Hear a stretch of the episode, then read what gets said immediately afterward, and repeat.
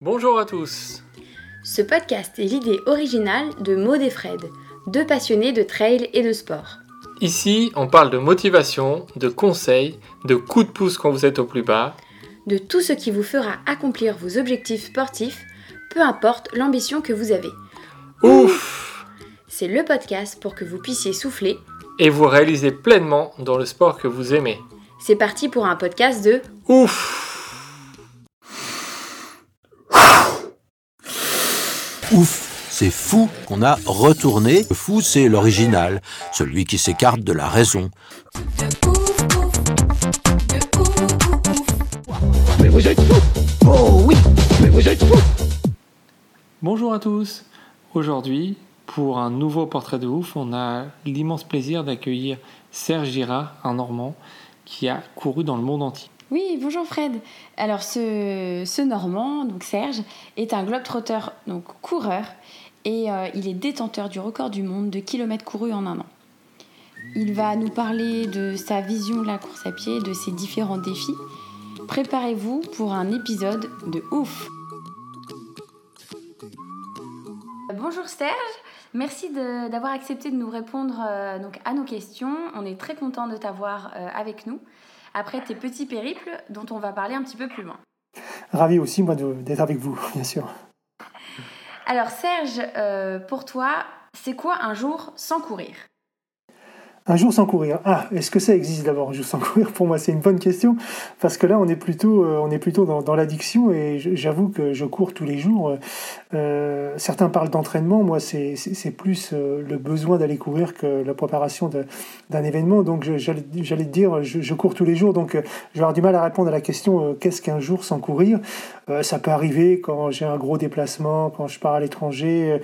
Euh, oui, j'ai un avion qui dure 6-7 heures, donc euh, voilà, un vol qui dure 6-7 heures, donc euh, oui, ça peut arriver. Bah, c'est toujours un moment un peu déstabilisant parce que encore une fois, on, on parlait, on parlait d'addiction et donc il y a, y a un manque, il y a un manque réel, il y a, y a, y a un besoin physique, mais il y a aussi une forme d'agacement. donc c'est c'est un jour difficile, un jour sans course à pied, c'est un jour difficile pour moi. Oui, c'est vrai. D'accord, donc tu, tu connais pas trop, on va dire. Non, je connais pas trop et puis j'évite surtout, j'évite d'a- d'avoir des jours sans, sans course à pied. Euh, ça peut arriver, alors ça arrive peut-être deux, trois fois, quatre fois dans l'année, euh, oui, euh, mais, autrement, c'est- peu, c'est peu et c'est tant mieux. Alors Serge, avant de te lancer, de se lancer dans tous les, tes projets de ouf qu'on va développer un peu plus loin, il a bien fallu que tu fasses tes premières foulées et tes premières courses. Comment es-tu venu à la course à pied et à quel âge? Alors donc je suis venu un peu, un peu tardivement et, par hasard. Donc je suis venu à la course à pied. Alors il y, a- il y a eu deux moments dans, dans, entre guillemets ma carrière. Euh, la première de course à pied, euh, j'allais dire comme tout le monde. Donc j'ai couru un 20 km. C'était les 20 km de Paris à l'époque. C'était en 1983. J'étais parisien. Et c'est à la suite d'un pari euh, avec un ami. On s'est dit tiens, on, va faire les 20 km de Paris. Je lui ai dit mais t'es complètement fou, 20 km. Moi qui n'avais jamais couru. Alors pour la, petite anecdote, donc j'étais je, faisais pas mal de football. Enfin, j'ai fait du football toute ma jeunesse et jusqu'à l'âge de 30 ans. Et, et- et j'aimais tellement euh, peu courir que je jouais dans, comme gardien de but. Donc voilà, pour un petit peu vous. Ah oui, d'accord. Et petite, l'autre petite anecdote, c'est quand j'étais quand j'étais enfant au lycée, je me faisais dispenser de course à pied parce que je détestais la course à pied. Mais, mais vraiment, euh, c'était voilà. D'ailleurs, quand on est gosse, souvent la course à pied, ça, à part dans un club d'athlètes, ça n'a pas tellement de sens. On est on est plus sur un jeu où on met des buts, où on, joue au tennis, comme ça. Mais voilà, course à pied, c'est un, un peu difficile. Donc voilà, donc la, première euh, la première euh, le premier pas de course à pied, si je puis dire. C'était à la suite d'un Paris, les 20 km de Paris. Et puis bien sûr, après, bah, on se prend un peu au jeu, donc on essaye d'améliorer son temps. Après, on passe sur marathon. Alors, c'était bien, hein, ça m'allait bien, parce que j'avais 30 ans quand j'ai commencé, et je voulais garder du, une activité sportive pour pas trop grossir. C'était bien, mais c'était pas le grand déclic, parce que ce qui m'a vite gêné, c'était souvent le, nombre de participants, parce que je me souviens, les premiers 20 km de Paris, c'était euh, 20 000 personnes, donc euh, je m'y retrouvais pas tellement. Et puis, et puis très vite aussi, je me suis aperçu que bah, dans ce genre de course, euh, vous avez toujours un gars devant vous et un gars derrière vous, euh, et vous avez tendance toujours à vouloir attraper celui qui est devant et à pas vous faire attraper celui par celui qui est derrière. Et donc il y avait toujours cette notion de compétition qui qui moi me gênait un peu. Bon, mais enfin c'était euh, voilà, c'était la course à pied, c'était bien. Et puis euh, en 1992, oui en 1991, j'ai lu un roman, un roman qui s'appelle La Grande Course de Flanagan, qu'il a été vraiment le, le déclencheur de, toutes mes, traversées. C'est un roman qui, retrace la première traversée des USA qui a lieu en 1928 en courant. Et quand j'ai lu ce, de Los Angeles à New York, et quand j'ai lu ce roman, j'ai dit voilà un truc extraordinaire, traverser un continent en courant. Et là, je suis tombé dans, un, autre, domaine, celui des, courses transcontinentales, celui où quasiment on court tout seul, même d'ailleurs souvent tout seul. Et donc ça, ça m'allait bien et, je me suis donc lancé donc euh, en 1997 dans cette première traversée des USA entre Los Angeles et New York. D'accord, très bien. Et, euh, et, alors, pourquoi avoir choisi la, course à pied et pas le vélo ou la natation pour tes défis? Euh, Pourquoi la natation? D'abord les circonstances, hein, en effet, le, pari qu'on a fait qu'un ami, ça aurait pu être de, de faire Paris-Brest en vélo. Bon, c'était de la course à pied, c'était vraiment par hasard. Euh, et puis alors autant, euh, autant je suis, j'aimais pas spécialement la course à pied, mais alors autant le, la natation. Alors vraiment ça, c'est pas mon truc. Euh, et puis le vélo, je trouvais qu'il y avait, il y avait un, côté mécanique qui, qui est là et qui me gêne un petit peu. Alors même si c'est une grosse performance physique, ça dépend aussi un petit peu de la mécanique. C'est-à-dire si vous avez un vélo, une chaîne qui saute, vous avez. Donc je suis pas du tout bricoleur, donc j'ai été au plus simple. Alors c'est vrai que la course à pied, c'est le sport le plus simple, mais dans le bon sens du terme. C'est vrai qu'il vous suffit d'une bonne paire de chaussures et vous pouvez courir n'importe où dans le monde quand vous êtes en déplacement. Un vélo, il faut l'avoir. Une natation, il faut avoir la piscine ou la mer. Donc ça demande toujours un peu plus de logistique, alors que la course à pied, c'est free, quoi. Mhm. C'est vrai. Bon, bah, comme ça, moi, c'est vrai que c'est le, le plus simple. Quel a été ton le, tout premier défi que tu t'es lancé? Donc, suite, tu dis par rapport au livre que tu as lu. Euh, donc, quel est le premier défi, le premier truc un peu hors norme? Que tu que tu t'es lancé bah, ça a été directement de, de, traverser les USA de Los Angeles à New York. Hein. Euh, ça, c'était quand j'ai lu ce livre, je me suis dit ça c'est sûr, il faut il faut que j'arrive à faire ça une fois dans ma vie. Euh, donc alors, on va resituer un petit peu. Donc c'était, euh, j'ai lu ça en 1991. Donc autant dans ces années-là, on pouvait trouver des plans pour s'entraîner pour le marathon, pour le semi-marathon sur des sur des revues spécialisées. Autant pour traverser un continent, il n'y avait pas de plan, il n'y a rien. Donc, il n'y a pas d'entraînement. Moi qui avais couru un marathon euh, et pas plus, euh, voilà, c'était c'était l'inconnu. Et donc j'ai, bah, été d'une manière très empirique. Hein. J'ai appris grâce à grâce à des erreurs d'entraînement que j'ai fait. Donc le premier jour, je me souviens, je suis parti courir 60 km. Euh, bien bien sûr à l'heure d'un marathon et très vite j'ai compris que, enfin surtout au 40e, ça se passait pas comme ça. L'alimentation, ça se passait comme ça.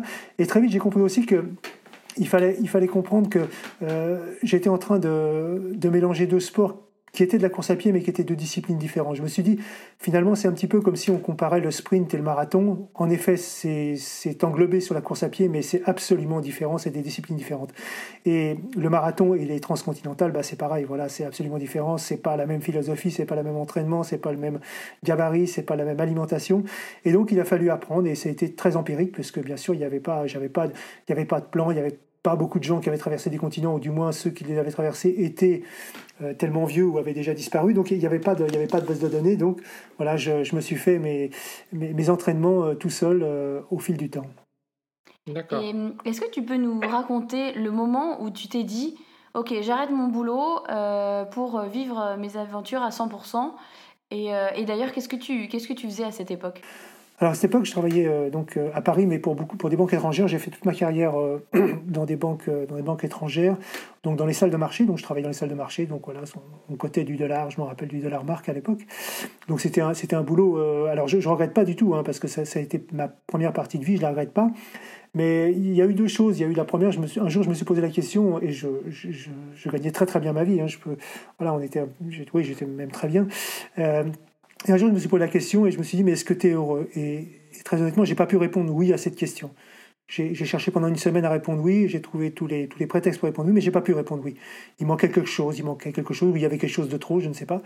Et donc, euh, je me suis dit, bah voilà, 40 ans, euh, est-ce qu'il n'est pas temps d'essayer autre chose? C'est un risque, fatalement, partir de, du confort, c'est toujours un risque pour aller dans l'incertitude.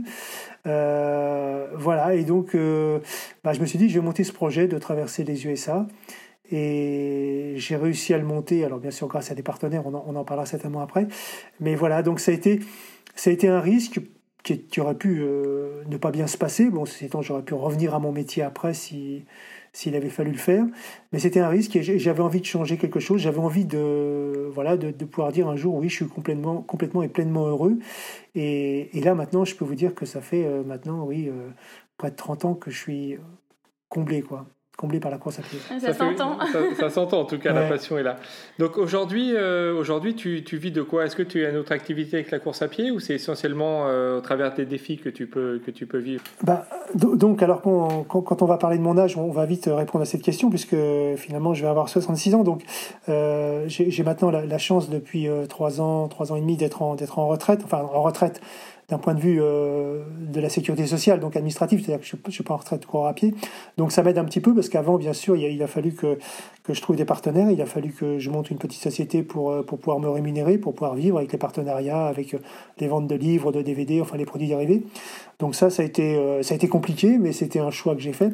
Donc là, voilà, donc maintenant, il y a encore les conférences qui qui tombe un petit peu, donc qui, me faut rentrer un petit peu d'argent. Euh, mais voilà, donc ça a été une vie, alors qui, bien sûr, ça m'a pas enrichi financièrement, mais ça m'a enrichi autrement, bien sûr. Et voilà comment j'ai mené et comment je mène encore ma vie aujourd'hui. Du coup, on va revenir sur tes, différentes traversées de continents en courant. Donc en 97, c'est les États-Unis, comme tu nous l'as dit. 4600 km en 53 jours. En 99, c'est l'Australie. 3755 km en 47 jours. En 2001, c'est l'Amérique du Sud, donc 5240 km en 73 jours. En 2003, c'est l'Afrique, 8300 km en 123 jours. Et en 2006, c'est l'Europe et l'Asie, entre Paris et Tokyo, 19 100 km en 260 jours. Tu deviens le premier homme à traverser tous les continents en courant. Qu'est-ce que ça te fait? Alors qu'est-ce que ça me fait euh, Avec le recul, hein, avec le recul, je dis, euh, mon Dieu, que la Terre est petite. non, mais plus, plus sérieusement, oui, bien, sûr, j'étais, euh, j'étais fier. Alors, je ne sais pas si j'étais fier vraiment d'être le premier. J'étais surtout fier de, de pouvoir montrer qu'on pouvait le faire.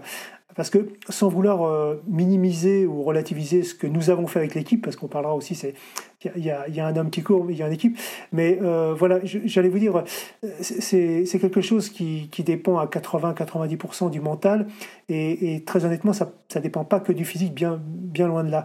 Je vais vous faire une petite comparaison. Si, si j'avais voulu courir le marathon en 2h03, en 2h04, euh, même avec le meilleur entraîneur du monde, même avec 20 ans d'entraînement, j'y serais jamais arrivé parce que je n'avais pas les prédispositions, les gènes pour le faire.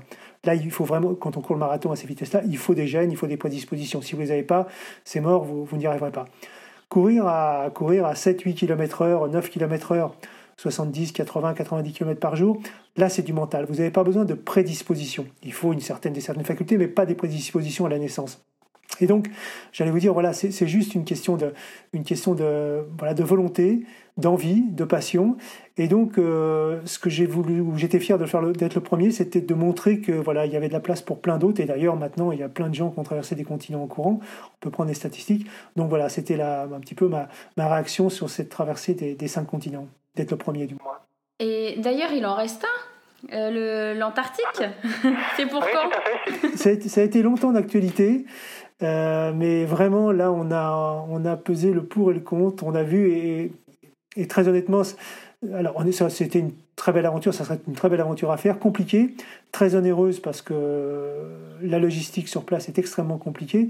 Et puis surtout, et puis surtout on, serait tombé dans, dans, la marche, quoi, dans la marche où, même il fallait, il fallait du ski de fond, quoi. Donc c'était un petit peu, c'était un petit peu, c'est pas contre nature, mais moins c'était pas dans la lignée de ce que j'avais fait avant, car il est absolument impossible. Tout, on a discuté avec tous les spécialistes, ou, tous les grands que j'ai rencontrés, il est quasiment impossible de courir vraiment euh, à travers l'Antarctique. Il faut, il faut vraiment y aller en ski. Euh, traîner une poulka. Enfin, c'est extrêmement compliqué. Donc, j'allais vous dire, euh, voilà, celui-là, euh, bah, je le laisse à d'autres pour l'instant. oui, plutôt, plutôt que d'essayer de le, faire à moitié et pas dans la même philosophie, effectivement, je pense que c'est une bonne, une bonne décision de ne pas le faire. Euh. Oui, oui, puis il y a une autre chose qui m'a énormément, qui énormément euh, je veux dire, refroidi, si je puis dire. Oui. Euh, c'est simplement parce que euh, sur les traversées de continent, il y, a, bien sûr il y a un aspect record, il y a un aspect performance physique, mais il y a surtout eu la rencontre, les paysages et tout ça. Et là, très honnêtement, l'Antarctique, ça va être un peu monochrome, quoi, du blanc. Et puis, à part quelques manchots, voilà, c'est tout ce que je vais rencontrer. Je vais pas rencontrer grand monde. Et ça, c'est quelque chose.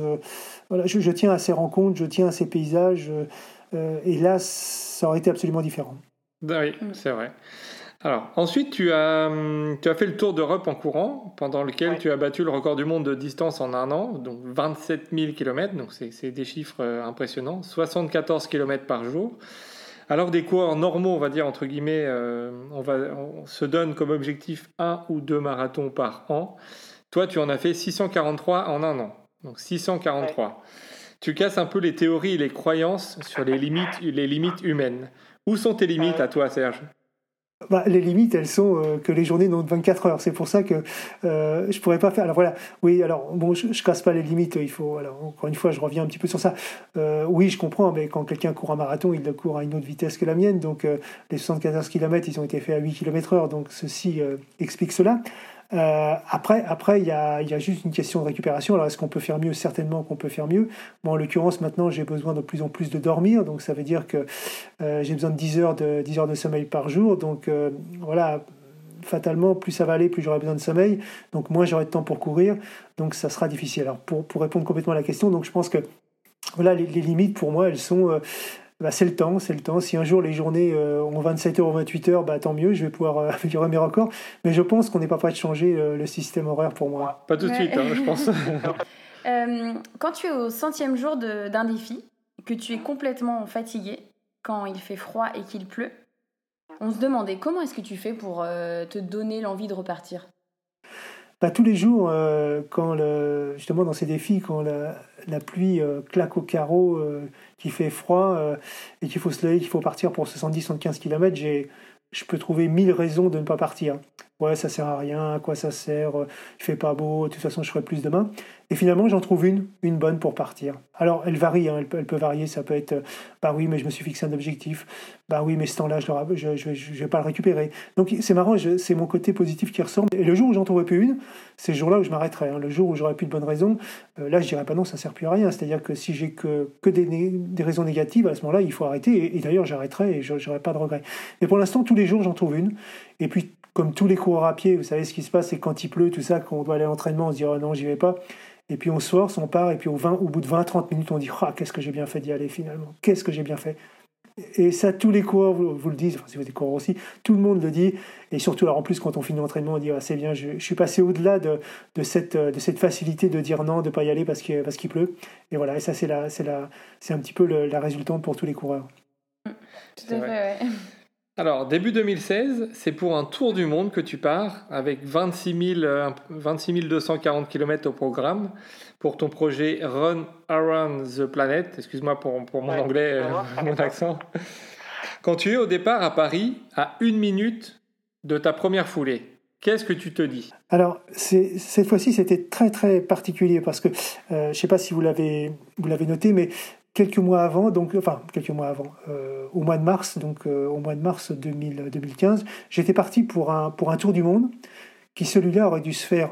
C'est un tour du monde à la seule force humaine qui celui-là aurait dû se faire en courant sur les continents et en ramant dans une barque sur les océans. Oui, oui, oui, on avait, on, on avait, t'en parler, on voulait ouais. t'en parler après. Et donc, ouais. et, donc, et, donc, et donc, ça a une grosse importance parce que ça a complètement changé euh, ma perception de la course à pied et de, et de la vie en général, puisque tout s'est bien passé pendant le premier mois, le deuxième mois, et puis après j'ai fait un terrible naufrage dans le canal du Mozambique, où j'ai tout perdu, tout perdu, sauf la vie.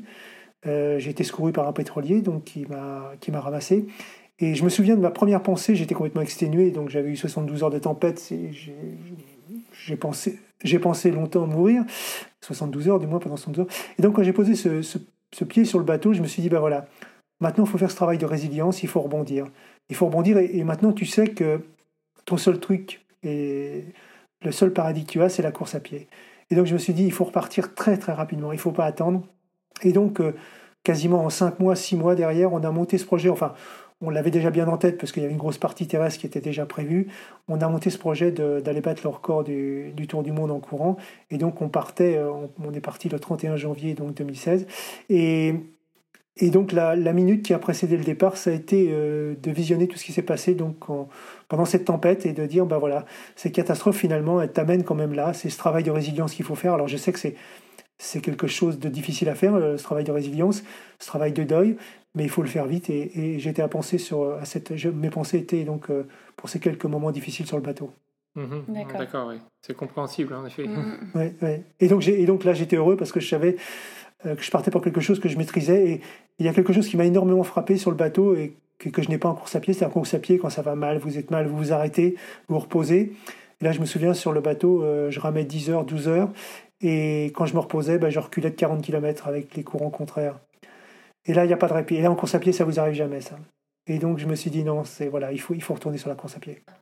D'ailleurs, tu, tu boucles ton grand tour après donc euh, 4 continents en 433 jours et tu as explosé le record de 188 jours. Alors, qu'est-ce qui a changé entre ton départ et ton arrivée au même endroit? Au même endroit? Bah, il y a, y a une, une, pensée terrible qui m'est arrivée quand je suis arrivé au même endroit, au palais de Chaillot. Euh, je me suis dit, mais finalement, tout ça pour revenir au même point. c'est ça. Et c'est terrible. Et, et, très honnêtement, ça n'a pas eu le même goût qu'un Paris-Tokyo. Un Paris-Tokyo, et d'ailleurs pour le public non plus, et puis même pour les médias, un Paris-Tokyo, il y avait une notion, pourtant c'était beaucoup plus court, hein, il y avait une notion d'éloignement et de distance qui était énorme. Il allait de Paris-Tokyo. Là, finalement, en effet, il a fait 26 432 km, mais il est revenu au même point. Et donc, euh, c'était, un sentiment un peu bizarre. Après, le, fait d'avoir exposé le record, d'abord, c'est, euh, le record était détenu par un ami, Tom Dennis, un Australien, qui nous a d'ailleurs beaucoup aidé sur le Tour du Monde. Honnêtement, il fallait encore une fois euh, garder la tête froide, parce que Tom Dennis l'a fait avec beaucoup moins d'équipe que moi, il l'a fait beaucoup plus décontracté que moi, donc euh, voilà, donc bon, j'ai amélioré, voilà, mais il n'y avait rien d'extraordinaire. Et puis d'ailleurs, ce record peut être battu. Donc on était très heureux, mais pas de triomphalisme euh, trop important. Alors on imagine que pendant, pendant ce tour du monde, tu as dû avoir différentes difficultés ou des situations un peu cocasses. Est-ce que tu peux nous raconter les deux ou trois situations qui te viennent en premier à l'esprit? Oh bah les plus les plus les plus ennuyeuses, ça a quand même été euh, cette terrible rencontre avec les ours au Canada. Euh, là, c'était une période extrêmement difficile puisque j'ai quand même, bon, ça a duré entre l'entrée au Canada et l'arrivée en Alaska, ça a duré un mois, un mois et demi, et tous les jours, tous les jours, il y avait des ours qui étaient là au bord de la route, et, et malheureusement, c'était la période où les femelles avaient des petits. Et elles sont totalement, totalement imprévisibles, c'est-à-dire qu'elles chargent pour un rien, pour un bruit. Et je peux vous dire que, alors en plus, euh, un ours, ça court à 50-60 km/h, donc. Euh, oui, tu peux pas faire grand-chose. ah non, là, il y avait aucune chance pour moi. Et donc, euh, enfin voilà, c'était terrible. D'ailleurs, dans, dans, le documentaire qui est sorti, là, on le voit, on me voit courir à, côté de l'ours et on me voit complètement tendu. Il y a des moments, il y en a un qui me grogne dessus. Enfin, ça, ça a été le, le moment le plus difficile, le plus terrible. Euh, dans les bons moments, il y, a, il, y a eu, il y, a, eu, ce moment du départ qui reste pour moi le moment le plus magique parce que je, je me disais, mais tu pars pour faire le tour de la planète sur laquelle tu vis. C'est un moment fabuleux. De plus, j'avais cette fois-ci euh, la chance qu'un de mes fils, euh, Thomas, euh, qui a 29 ans, m'accompagne sur le tour du monde et faire le tour du monde, en, tant que suiveur, et faire le tour du monde avec son fils, c'est, c'est pas rien non plus, c'est un moment assez, assez important. Ça, ça, voilà, ça, ça, crée des liens encore plus, forts. On a partagé quelque chose d'extraordinaire. Voilà. Et puis après, les, les plus beaux moments, bah, ça a été sans nul doute la, la rencontre avec des enfants à droite à gauche. Je me souviens au Fidji, parce que les gosses ont, toujours, vous savez, cette spontanéité qu'on a pu, nous, chez les adultes. On est, on est toujours, on se dit, ah bah non, on va pas le déranger, on y va pas. Les gosses, ils se posent pas de questions, ils viennent courir avec moi. Et je, trouve ça absolument extraordinaire. Cette spontanéité, pour moi, reste quelque chose de magique, de euh, la fraîcheur. Et donc, ça, c'était les moments les plus, les plus extraordinaires. Ok, un très, très un beau petit résumé, déjà. ça donne envie. Euh, et comment ça s'organise, du coup, derrière euh, la logistique autour de toi pendant tes périples? Est-ce que tu peux nous raconter à quoi ressemblent tes journées typiques aussi euh, pendant, pendant tes défis? Alors d'abord au niveau de, au niveau de l'équipe, hein. donc bien sûr c'est d'abord et avant tout un travail d'équipe. Alors j'ai peut-être le, rôle de capitaine, oui peut-être, voilà, mais pas plus, parce que sans eux bien sûr je, je ne ferais pas tous ces kilomètres euh, quotidiens. Euh, alors l'équipe, l'équipe elle a évolué au fil du temps. C'est-à-dire quand on a commencé aux, aux, USA en Australie dans les 97-99, on avait une équipe énorme, on avait 7-8 personnes, 4 véhicules. Et c'était gros, c'était. Alors, bien sûr, là-dedans, il y a la prod pour produire le film et tout ça. Et on s'est aperçu que, bien sûr, c'est compliqué. la gestion des humains, c'est compliqué, parce qu'il y a toujours des tensions. C'est, on, était quand même sur des kilométrages élevés, donc euh, personne n'avait le temps de faire euh, ce qu'il voulait, donc c'était compliqué. Donc, au fil du temps, on a, les équipes se sont réduites un petit peu pour finir sur le tour du monde où l'équipe, en général, alors ça n'a pas été tout le temps les mêmes, sauf Thomas, euh, été composé de deux à trois personnes avec un véhicule. Donc le véhicule ne me suit pas tout le temps, bien sûr, il s'arrête tous les 5 km euh, pour me ravitailler en, solide et en liquide. Euh, voilà, un petit, peu pour l'équipe. Alors une journée type, euh, bah, c'est simple. Hein. Donc en principe, c'est 7, 8, 9, 10 heures de course à pied, ça dépend un petit peu du profil de la chaleur. c'est des ravitaillements tous les 5 km. C'est 10 heures de sommeil. Et puis l'équipe est chargée bien sûr de trouver l'endroit où on va dormir. Alors ça, peut être du campement, ça peut être de l'hôtel, ça peut être chez l'habitant, ça peut être dans les gîtes. Ça varie un petit peu en fonction de ce qu'on a trouvé et des, continents.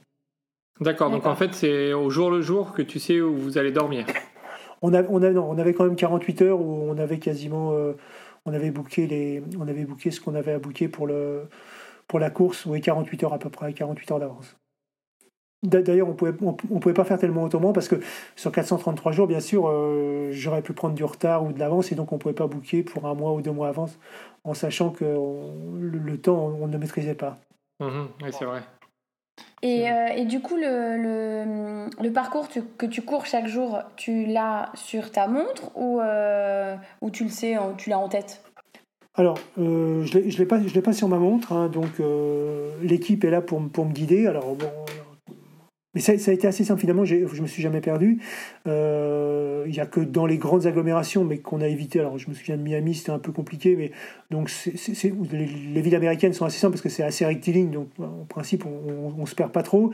Donc, euh, non, non, euh, j'avais rien de rentré, j'avais quelques informations le matin, bon, s'il y avait des des chances de se perdre ou des croisements un peu compliqués, donc on me les signalait. Mais en principe, l'équipe qui est là tous les 5 km est, toujours là pour me guider, donc j'avais pas à me soucier du, parcours.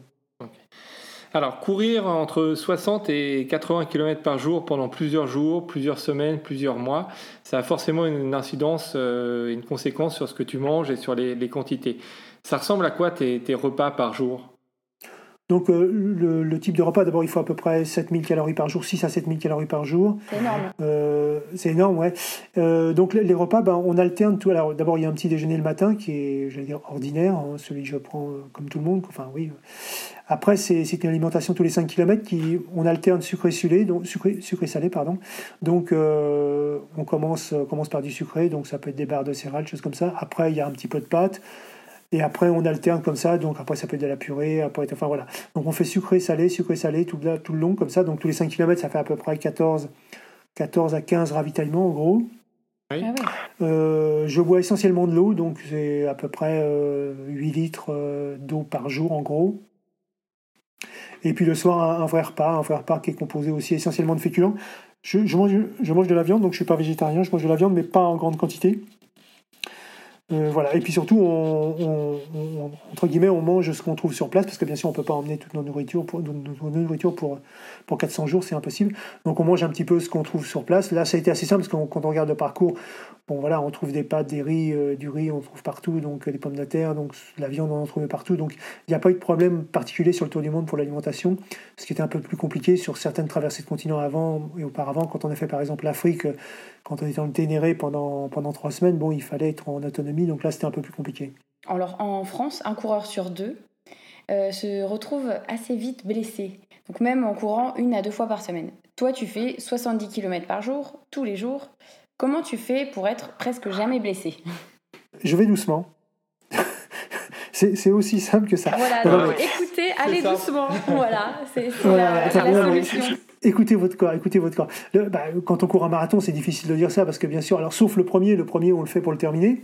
Et, mais après, fatalement, le second, on est tous des humains, on a tous envie d'améliorer un moment euh, notre temps. Donc, et c'est là où les problèmes peuvent commencer parce que bien sûr, déjà l'entraînement, vous faites du fractionné que je ne fais absolument pas moi. Euh, pour courir comme ça en endurance pure, vous n'avez pas besoin de faire fractionner. Donc, j'allais vous dire, euh, voilà, la, lenteur entre guillemets permet de ne pas être blessé. En plus, euh, quand on regarde des vidéos, bon, j'ai une foulée entre guillemets de Maasai, donc une foulée très rasante que, je n'ai pas travaillé, hein, qui, que, le corps m'a un peu imposé, c'est-à-dire c'est, c'est la foulée la plus rentable, si je puis dire, entre guillemets, celle qui, qui est en plus en, économie totale. Euh, voilà, et donc fatalement, quand, quand vous ne levez pas trop les pieds, vous n'avez pas d'impact au sol, parce que même quand vous courez à 12-13 km/h, il y a fatalement un impact au sol avec toutes les pathologies qui peuvent commencer des cervicales jusqu'au, jusqu'au bas du dos. Donc tout ça, c'est, sûr que la vitesse amène toujours des risques de blessures euh, plus importants. Il y a des bonnes chaussures, mais euh, l'impact est là quand même au sol. Et, donc voilà, je suis jamais blessé, donc c'est dû simplement au fait que, que je cours doucement et non pas que j'ai une constitution différente de- des autres. D'accord. On, pr- on prend note. Voilà, je vous rassure, je rassure tout le monde. Quelle est la ou les rencontres dont tu te souviendras toute ta vie? Ah, il y en a. euh, alors, il y en a deux, trois, oui, c'est vrai que je pourrais les.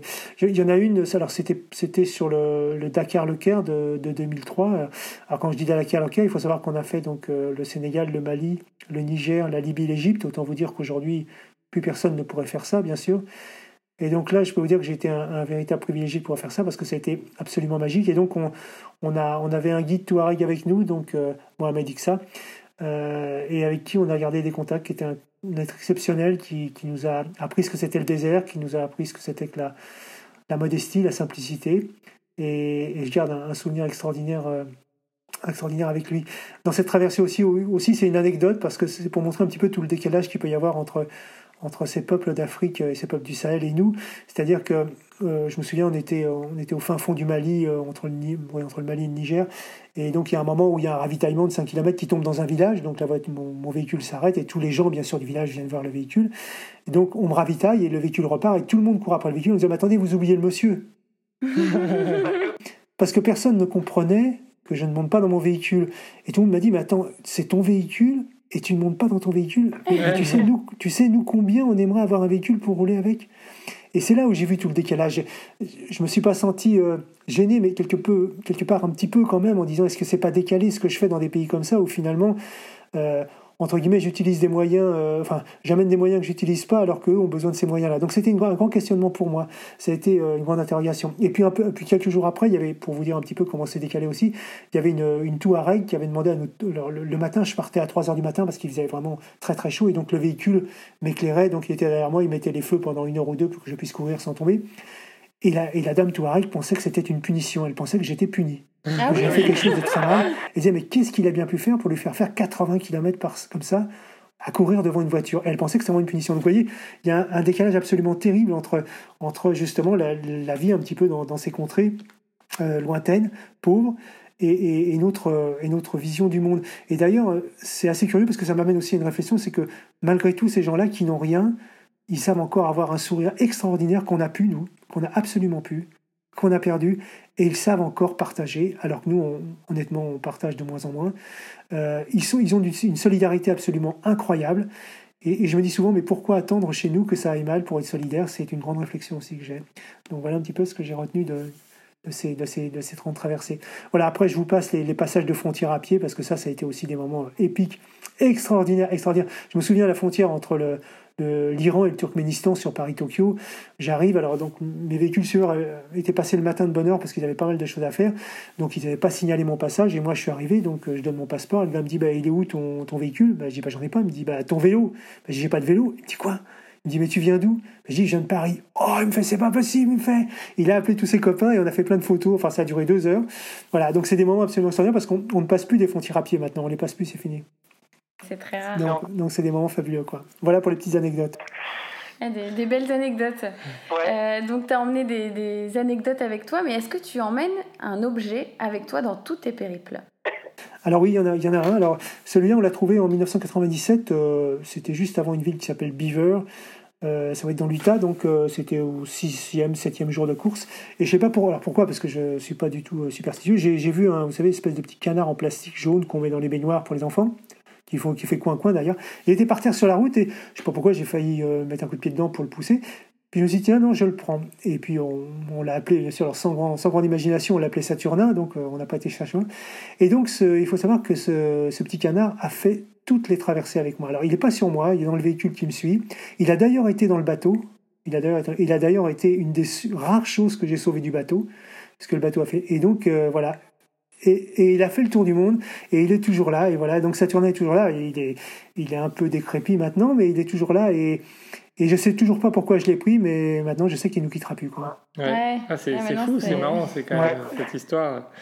Ouais, et puis de, de l'avoir sauvé, et c'est de l'avoir sauvé du bateau parce que le, quand j'ai sauvé du pétrolier, le pétrolier m'a dit tu prends un sac et c'est tout, tu prends rien, le reste tu, tu oublies tout.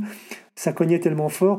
Et, et j'ai eu le geste, j'ai même laissé des ordinateurs tout ça dans le bateau. Et j'ai eu le geste de le réflexe de prendre Saturnin. Je ne sais pas encore pourquoi. Certainement, il devait savoir nager, mais j'ai préféré qu'il soit avec moi.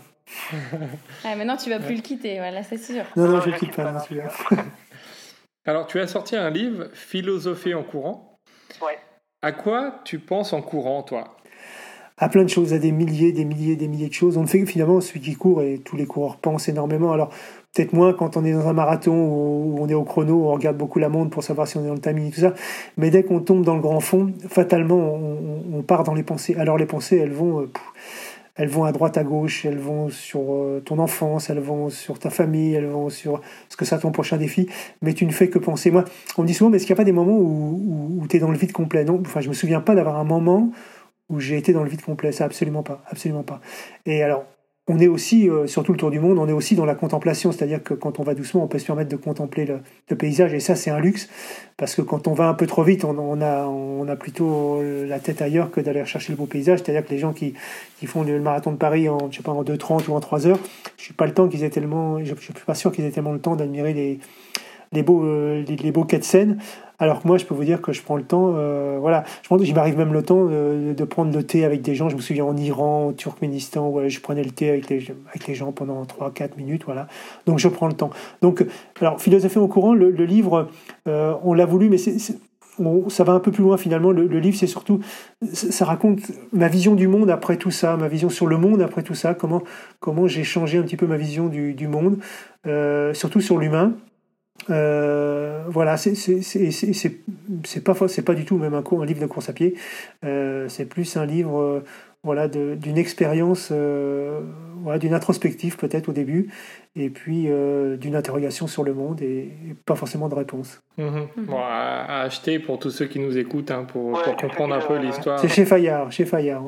Serge, si demain on te demande de repartir sur l'une de tes aventures que tu as faites, tu repars faire laquelle? Ah, excellente question. Alors, euh, j'allais vous dire, c'est comme mon amour, on se souvient tout le temps de la première. La première, c'est toujours quelque chose d'extraordinaire. Et je pense que je repartirai encore une fois, parce que là, c'est la troisième fois que j'ai traversé les États-Unis, puisque j'ai traversé euh, en 93, en 97, en 2011, et là j'ai refait donc en Courage, pardon, Miami en Courage quand j'ai fait le tour du monde. Bah, je repartirai encore sur un, sur un Los Angeles New York, je crois, ou New York Los Angeles si je veux varier les plaisirs. Mais je pense parce que ça reste pour moi, alors c'est peut-être ma génération, ça reste le, le grand rêve américain, le, Grand Ouest, ça reste pour moi, voilà, ça reste tous les tous les westerns, tout, enfin, tout Grand Canyon, c'est quelque chose qui reste marqué, qui a bercé mon enfance et je pense que je repartirai sur ça, même si euh, je reste, euh, pardon, avec mon épouse, on, on, est retourné 15 fois, je crois, ou 15 fois en Australie.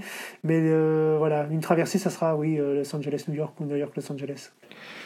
et aujourd'hui, donc, est-ce que tu peux nous dire quel est ton rapport et ta vision sur la course à pied? Je, je, suis un, je, suis un, peu partagé. Alors, sur la course à pied, sur le, sur l'acte de courir à pied, bien sûr, je reste, quelque, je reste vraiment, je conseille à tout le monde de, courir, voire de marcher, parce que je pense que c'est quelque chose qui est, excellent pour la tête, bien sûr pour le physique, mais pour la tête.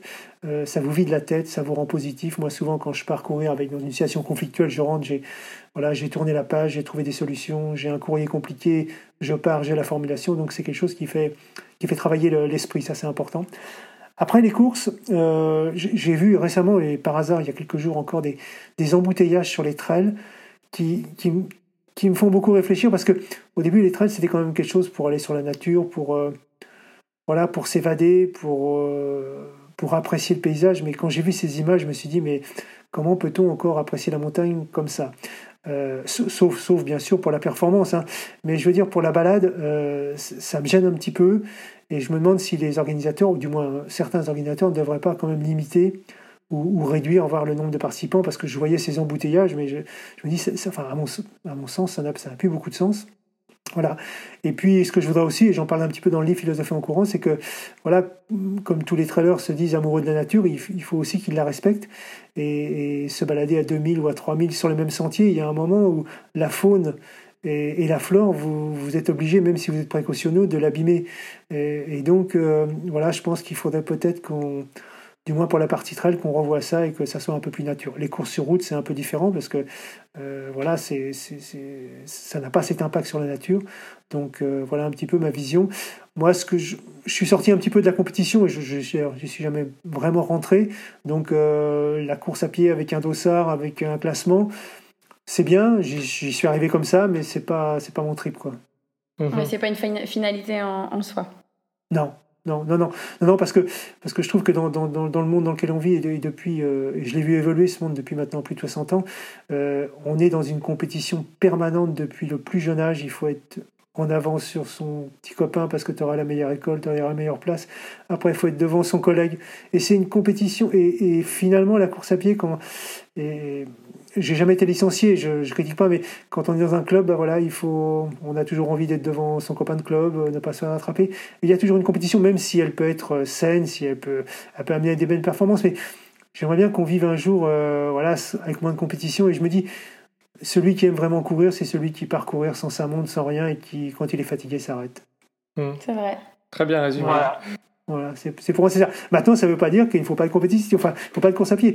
Mais, mais je me dis, on, est assez, on est assez emmené dans des compétitions de tous les jours pour ne pas s'ancrer dans les loisirs. Et d'ailleurs, la grande question que je me pose, et j'ai pas eu cette réponse, et on pourrait, on, on pourrait en discuter longtemps, c'est que est-ce que la course à pied, je dis bien la course à pied quand on fait du marathon, est-ce que c'est un loisir ou pas? Et, j'ai du mal à répondre oui parce que quand on fait, quand on, pour moi un loisir c'est du plaisir, c'est lire un bon bouquin, c'est aller au restaurant, c'est aller voir un bon ciné. Ça c'est un vrai loisir. Euh, préparer un marathon, faire du fractionné, je suis pas sûr qu'on soit dans le plaisir toute la, Toute la Ouais, prépa. c'est ouais. vrai, c'est vrai. fédération.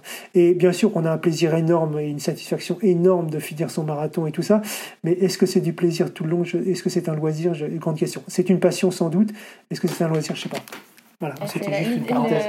la nomination de, de ce que c'est, ouais, ça reste à, On, va- on à va- définir, ouais. on laisse, on laisse tous les auditeurs réfléchir à la question. Euh, Qu'est-ce que tu réponds à tous les gens qui disent que tu es un ouf? Ah bah que euh, souvent, souvent les fous, euh, les fous sont les plus heureux. Et, et, et, alors je suis tellement heureux que euh, finalement je veux bien être fou et ça me gêne pas du tout. Euh, même j'allais vous dire, vous savez, ça me fait penser souvent à la. Alors je vais, je vais embrayer sur une comparaison. Vous allez voir, ça, ça va répondre à votre question. Je me souviens dans, dans ma première traversée des USA, François avait titré Forrest Girard, donc bien sûr en analogie avec euh, Forrest Gump. Et on me demande souvent, mais alors, euh, ça te gêne pas qu'on te compare à Forrest Gump? Mais je dis, mais pas du tout. On me dit, ouais, mais attends, il était un peu simplet, tout ça. Et c'est vrai qu'il avait, il était très simple, c'était un homme très simple. Mais qu'est-ce qu'il était heureux? Et je me dis, vous savez, souvent, mais souvent dans la vie, d'ailleurs, j'en parle dans Philosophie en courant, je moi, je, préfère être simple, mais dans, dans le sens péjoratif du terme, c'est-à-dire avoir un QI très bas. Mais du moment que je suis heureux, je m'en moque complètement, mais complètement. Parce que moi, d'ailleurs, tous les humains n'ont qu'un but, qu'un seul, c'est le bonheur. Et le bonheur, c'est comme, euh, c'est comme l'Everest, si vous voulez. Il y en a qu'un, c'est le sommet le plus haut de la montagne. Mais il y a plein de façons d'attendre. Il y a la face, la face nord, la face est. Bah, le bonheur, c'est pareil. Il y en a certains, c'est pour la culture. Il y en a d'autres, c'est professionnellement. Il y en a d'autres, c'est dans la famille. Moi, c'est dans la course à pied. Mais voilà, mais l'essentiel dans la vie, c'est d'être heureux. Et si ça passe, si ça passe par la simplicité euh, péjorative ou pas, on s'en moque complètement. Ce qu'il faut, c'est être heureux. Vrai. C'est vrai. on peut pas dire on, mieux. On, sait pas quoi dire là-dessus, voilà. Euh, et donc, euh, Serge, toi, tu as euh, alors 65-66, Soit bientôt 66, oui. bientôt 66. Qu'est-ce que tu réponds à tous les gens qui te disent qu'après 50 ans, ça devient difficile de courir? Ah bah ça devient difficile si on veut garder la même vitesse. C'est une règle mathématique. euh, les années euh, sont inversement proportionnelles à la vitesse. Personne n'y échappera, sauf avoir commencé très tard et dans des vitesses très basses. Bah, ap- après, justement, et là on en revient sur la différence entre celui qui aime courir ou celui qui aime être compétiteur. Celui qui aime vraiment courir, il va s'en foutre complètement parce qu'il va continuer à courir et la vitesse va diminuer, mais il s'en moque complètement. Du moment qu'il est dans le plaisir, il va continuer. Celui qui est vraiment un compétiteur, après, il va commencer à se poser des questions en disant, bah voilà, je suis plus, euh, suis- plus, dans les meilleurs. Alors, il va, il, après, il va se rabattre sur les tranches d'âge, ce qui est pas mal non plus, ce qui permet de continuer un petit peu aussi dans les tranches d'âge. Mais, je crois qu'à un moment ou à un autre, euh, moi, ça fait longtemps que je l'ai compris. Il, il faut, il faut se dire, voilà, est-ce que j'aime courir vraiment ou est-ce que j'aime la compétition? S'il aime la compétition, il va falloir qu'il s'organise différemment. Il va falloir qu'en effet qu'il travaille toujours la vitesse, qu'il soit toujours dans une forme de contrainte d'entraînement pour être le meilleur dans ça, ou un des meilleurs du moins, euh, ou une des meilleures d'ailleurs dans, sa tranche d'âge. Mais moi, j'ai complètement zappé ça, c'est-à-dire que je cours pour le plaisir de courir, de moins en moins vite.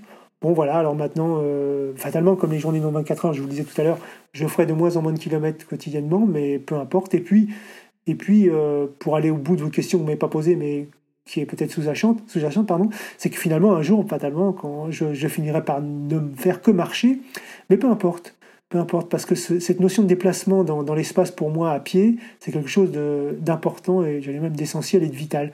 Donc le jour où je pourrais plus courir, bah voilà, euh, vous me retrouvez en train de marcher euh, à travers l'Australie, à travers le Canada, je sais pas où, mais je continuerai à progresser. Et d'ailleurs, j'ai beaucoup la, phrase de Théodore Monod qui disait euh, Vivre, c'est avancer sans cesse. Et voilà, et pour moi, ça prend tout son sens, peu importe la vitesse. Et, et je peux vous dire même que dans le monde dans lequel on vit, la lenteur deviendra un luxe. Dans quelques domaines que ce soit, dans quelques domaines, on est tous, pressé de faire les choses vite et, on n'en profite pas. Et je me dis, le tour du monde que j'ai fait en 433 jours, je l'ai fait lentement, mais alors qu'est-ce que j'en ai profité? Qu'est-ce que j'ai apprécié? C'est vrai. Si tu devais rencontrer Serge Girard, qu'est-ce que tu lui dirais? Continue. non, continue, mais surtout ne change rien. Enfin, euh, je dirais continue à vivre tes rêves. Euh, euh, qu'est-ce que je pourrais lui dire? Bah, si, alors ça, dépend, si je, si je rencontre Serge Girard à, mon âge ou si je rencontre Serge Girard dans. dans, non, j'exagère. Dans, dans 20 ans ou si je rencontre Serge Girard euh, ou si j'avais rencontré Serge Girard il y a, il y a 30 ans, je sais pas, euh, je, je, lui aurais dit sois toi-même, va au bout de tes rêves. Voilà, et puis je leur ai dit la petite phrase que j'aime bien, que je pense que j'ai trouvé, parce que elle appartient à personne d'autre, c'est La route est longue pour celui qui ne va pas au bout de ses rêves. C'est sur une carte postale qu'on a fait faire, voilà, c'est juste ça. Et donc, fais en sorte que ta vie soit, soit du bonheur, même si, même si elle n'est pas dans règle, même si elle n'est pas dans les normes. Après tout, si elle ne nuit pas à autrui, euh, peu importe les normes. Et on se demande, il fait quoi Serge quand il est chez lui, dans sa maison et qu'il ne court pas? Bah, Il fait pas grand-chose quand il court pas le pauvre. Euh, non, bah non, bah, euh, il lit beaucoup, je lis beaucoup. voilà, j'ai, je crois beaucoup que pour bien vieillir, il faut, il faut entretenir son corps, donc son physique, mais son esprit aussi. Et j'allais dire euh, euh, oui sa mémoire. Et donc euh, voilà l'année dernière j'ai refait une j'ai refait une année de formation en, enseignement à distance à Sciences Po où j'ai préparé un, un, certificat d'études politiques et peut-être que peut-être que l'année prochaine je sais pas encore mais peut-être je vais, je vais, je vais je vais être pris pour un master en sciences politiques aussi, donc peut-être que voilà.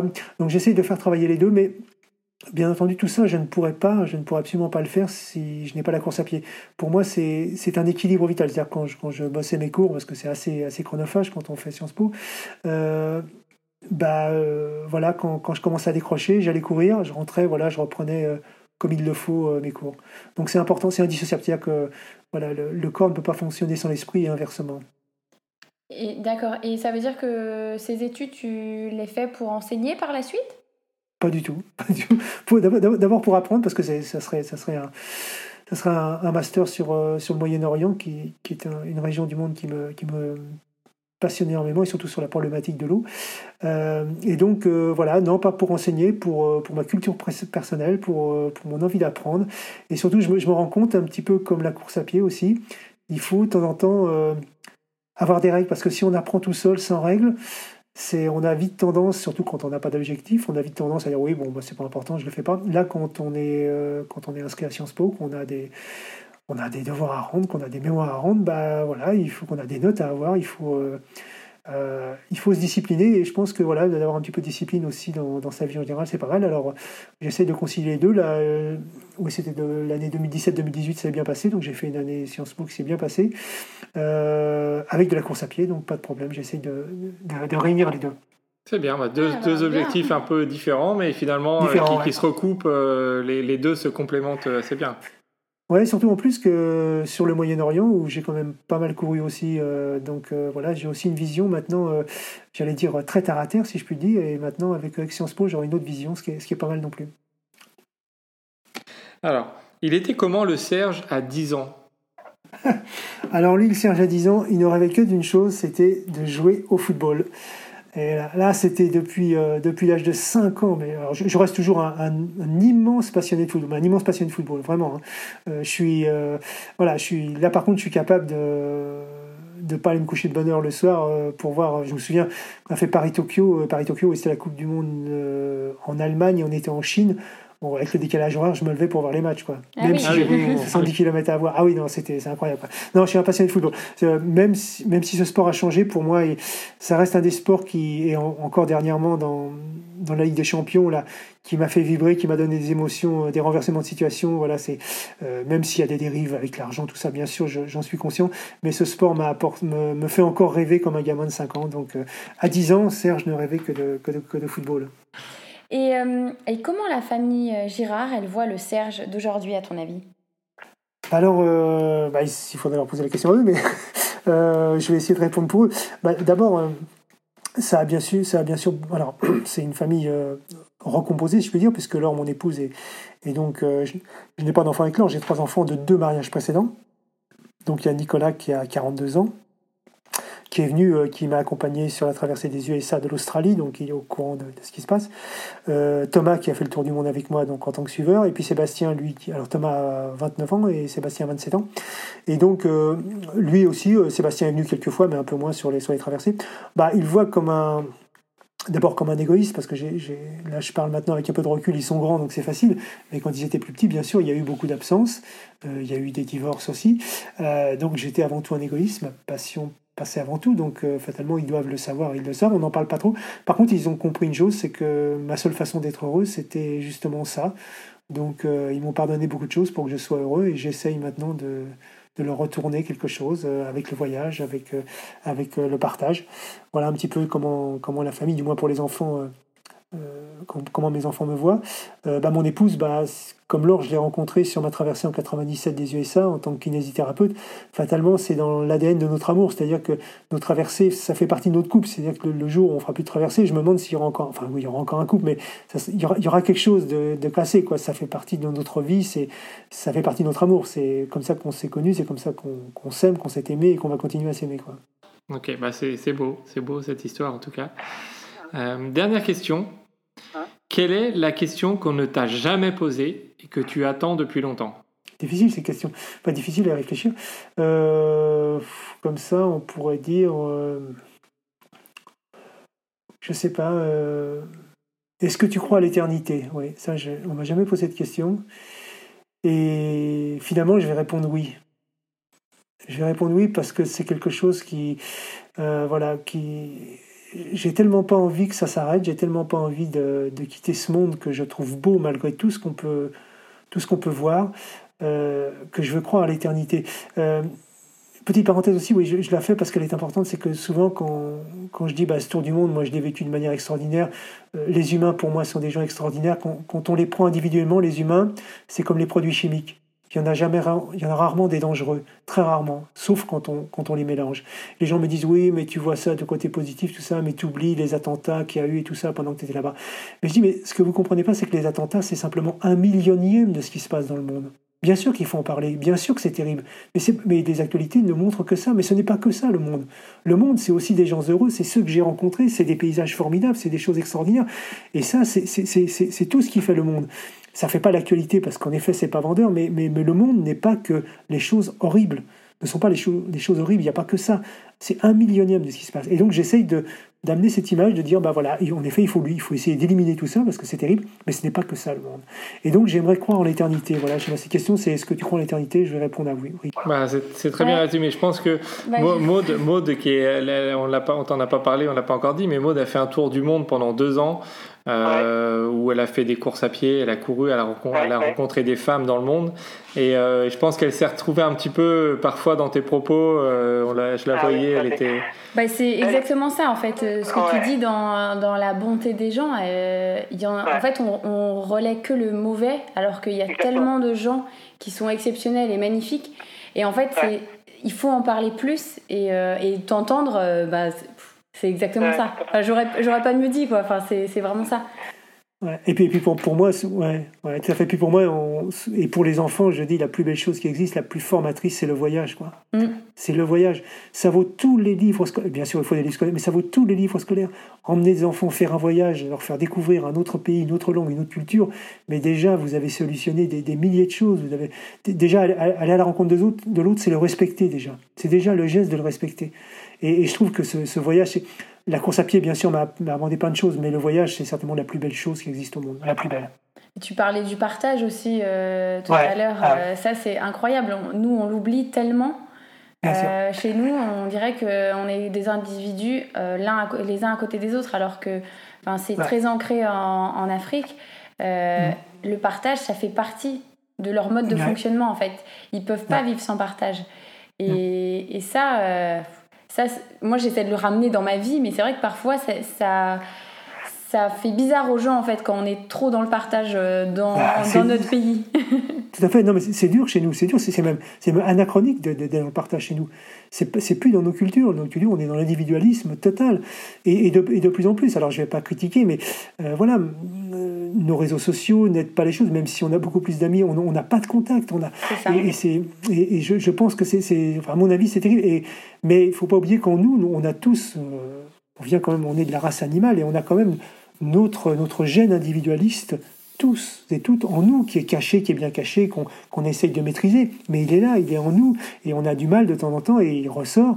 Et, c'est vrai qu'il faut aller dans des, dans des contrées lointaines pour qu'il y ait justement cette forme vraiment de communion, de partage euh, qu'on a absolument perdu. Et bon, alors bien sûr, on les retrouve. Alors moi, ça me révolte un petit peu. On les retrouve souvent dans des, quand on fait des grandes manifestations en disant oui, on est là tous pour le soutien.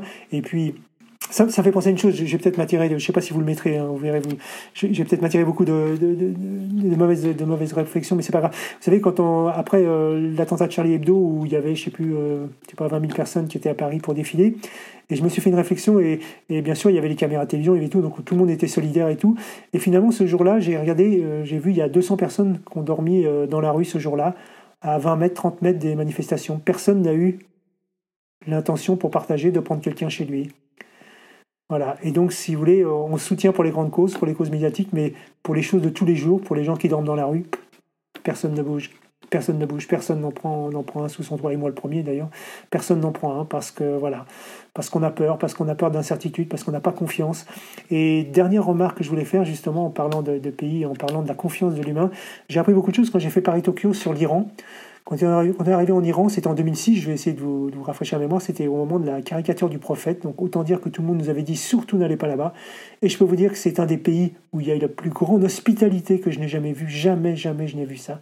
La gentillesse des gens. Et pour vous dire, hein, au-delà de la gentillesse et de la- l'hospitalité, la confiance, les gens en Iran nous laissaient leur maison le soir, c'est-à-dire qu'ils nous laissaient leur maison, ils partaient.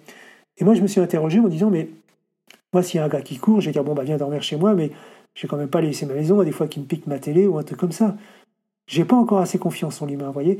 C'est- bizarre hein, le, le- le mode de Eh oui. fonctionnement qu'on a euh, dans, dans nos. Terrible, cette- cette- cette- ce, côté un peu de doute qu'on a immédiatement euh, vis-à-vis de, de l'étranger, alors que là-bas, nous laisser leur maison. Et je me suis vraiment interrogé en disant, bah bravo, voilà, ces gens-là ont vraiment confiance en l'humain. C'était très intéressant de, de discuter avec toi. D'ailleurs, on, on te remercie encore d'avoir pris le de temps de, de partager ton expérience, euh, tes anecdotes, euh, tes bouts de vie, parce que c'est des, c'est Ouais. des petits bouts de vie en fait que tu as vécu un peu partout euh, dans le monde. Et on espère que ça va donner des envies à des coureurs et des coureuses de se lancer des défis, pas De forcément voilà. de vitesse, mais Ouais. d'exploits ou de, de choses nouvelles euh, qu'ils auraient jamais tentées. Ouais, ben, j'espère aussi, en tous les cas, c'est ce que je souhaite, c'est que chacun se lance dans ses rêves. Il n'y a, a pas a pas de petits challenges, il y a, juste des, des gros challenges, et le challenge de chacun est un gros challenge. Quoi. Merci à tous d'avoir écouté ce nouveau podcast. On espère que ça vous a plu et que ça vous a donné quelques idées. N'hésitez pas à nous mettre des petits commentaires, des petites étoiles, 5 de préférence, ça va nous faire plaisir. Ça va aider à nous faire connaître un petit peu plus. Donc voilà, n'hésitez pas. Et on vous dit euh, à bientôt pour un nouvel épisode.